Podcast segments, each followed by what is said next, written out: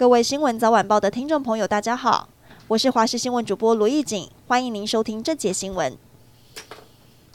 关心世界棒球经典赛第一组预赛，波多黎各对上以色列打出了创世纪一战。因为波多黎各四名投手完全压制对方，总共送出十二次三振，没有被敲出任何一支安打，也没有被上垒。另外在打线上，波多黎各靠着十一支安打串联灌进十分，八局打完就以十比零提前结束比赛，缔造经典赛史上第一场完全比赛。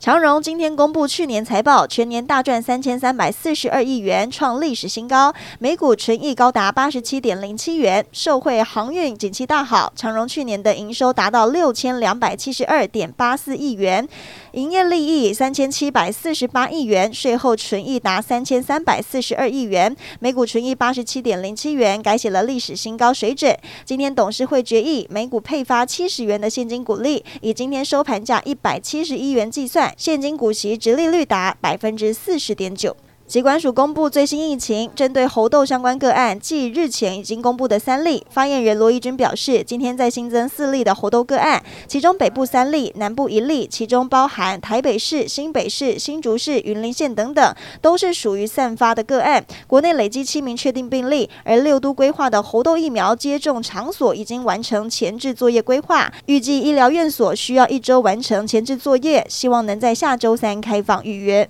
新竹市长高虹安录制反诈骗宣导短语，还唱了两句乐团五月天的歌曲《突然好想你》，随着垃圾车强力的放送到大街小巷，网友热议，这也引起了五月天所属的相信音乐公司关切。律师林志群说，该行为涉及了重制且大规模播放，已经不是合理使用范围。